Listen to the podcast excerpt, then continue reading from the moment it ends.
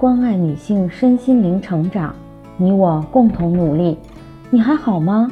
我是七诺，向您问好。今晚跟大家分享的内容是：不要成为父母生活里的隐形人。曾看过一部电影，老人的儿女都已成家立业，家里只剩下他和老年痴呆的妻子一起生活。儿女们说。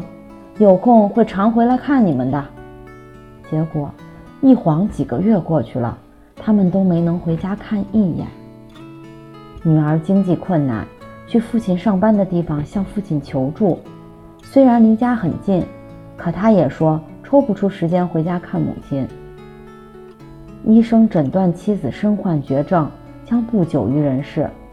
老人下定决心跟妻子一起离开这个世界。老人打电话让儿女孙辈一起回家，儿子带着本该去上辅导班的孩子不情不愿地回来。两个儿媳担心老人提出一起住，悄悄地诉说着家里的困难，互相推诿，不想照顾老人。这是电影，也是生活。父母老了，儿女长大了，双方角色互换。父母成了渴望被关心的孩子，儿女成了父母的依靠。小时候，我们多希望能随时找到父母；成年后，父母就多希望能随时找到我们。不同的是，小孩子从来不怕打扰父母，父母却永远害怕给儿女添麻烦。许多成年人都活成了父母生命里的隐形人。加班、开会、出差、辅导孩子，被生活裹挟的我们，执着地奔波在自己的世界，完全顾不上父母需要些什么。在成年人的心里，有太多的事情比看望父母更重要。所以，父母面临的人生困境，儿女们往往一点都不知情。一个周末的早上，醒来已经九点多。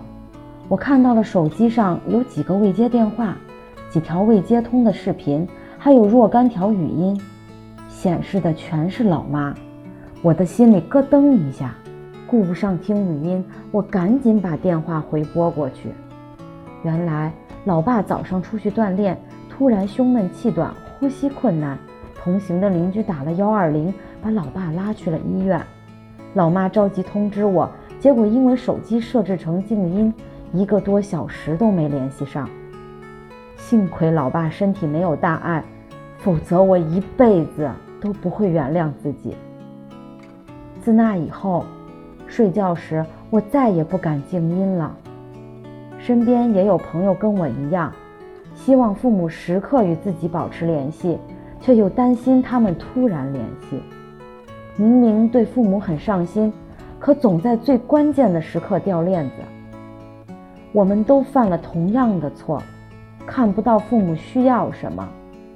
我们习惯用自以为是的方式表达自己的关心，可父母真正需要的时候，我们却浑然不觉。我的闺蜜在这一点上就做得特别好。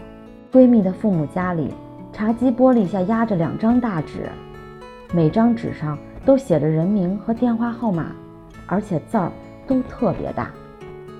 闺蜜是独生女，怕父母有急事找不到她，便把自己的手机、办公室电话、亲近的同事和好朋友的电话全都写在了纸上，并按关系亲疏排序。人一旦上了年纪，就会眼花，即使手机里的字调得再大，也还是看不清；即使手机里的字调到最大，也还是看不清。这两张写着电话号码的纸。是父母身边最触手可及的温暖。我们口口声声说着爱父母，可什么是真正的爱？是给他们花多少钱，买多大的房子？都不是。爱是看见，爱是连接，爱是你需要的时候我都在。不知道你是不是跟我一样，总以为自己足够孝顺。但却总给了父母许多不想要的东西。其实，稍微留意一下便知道，他们对子女所求并不多，他们尽自己的努力照顾好自己，为的是不给儿女添麻烦。他们懂得儿女生活的辛苦，才反复叮嘱我们不要挂念。他们只希望孩子平安，有空时能回家看看，即使见不到，听听声音也能满足。多几通电话或视频。小时候，父母是我们的主心骨，我们眼里天大的事儿，他们都能轻而易举地解决。长大后，我们成了父母的依靠。也许我们眼中的小事儿，对父母来说也是需要和我们商量的大事儿。多几通电话或视频，就能帮父母多解决几个问题；多回一趟家，父母就能高兴好久。对于老年人来说，有什么比跟儿女互动更幸福的事儿呢？让父母随时找得到你，便是对他们最好的爱。感谢您的收听和陪伴。如果喜欢，可以关注我们的微信公众号“汉字普康好女人”。普是黄浦江的浦，康是健康的康。添加之后，您还可以进行健康自测。我们下期再见。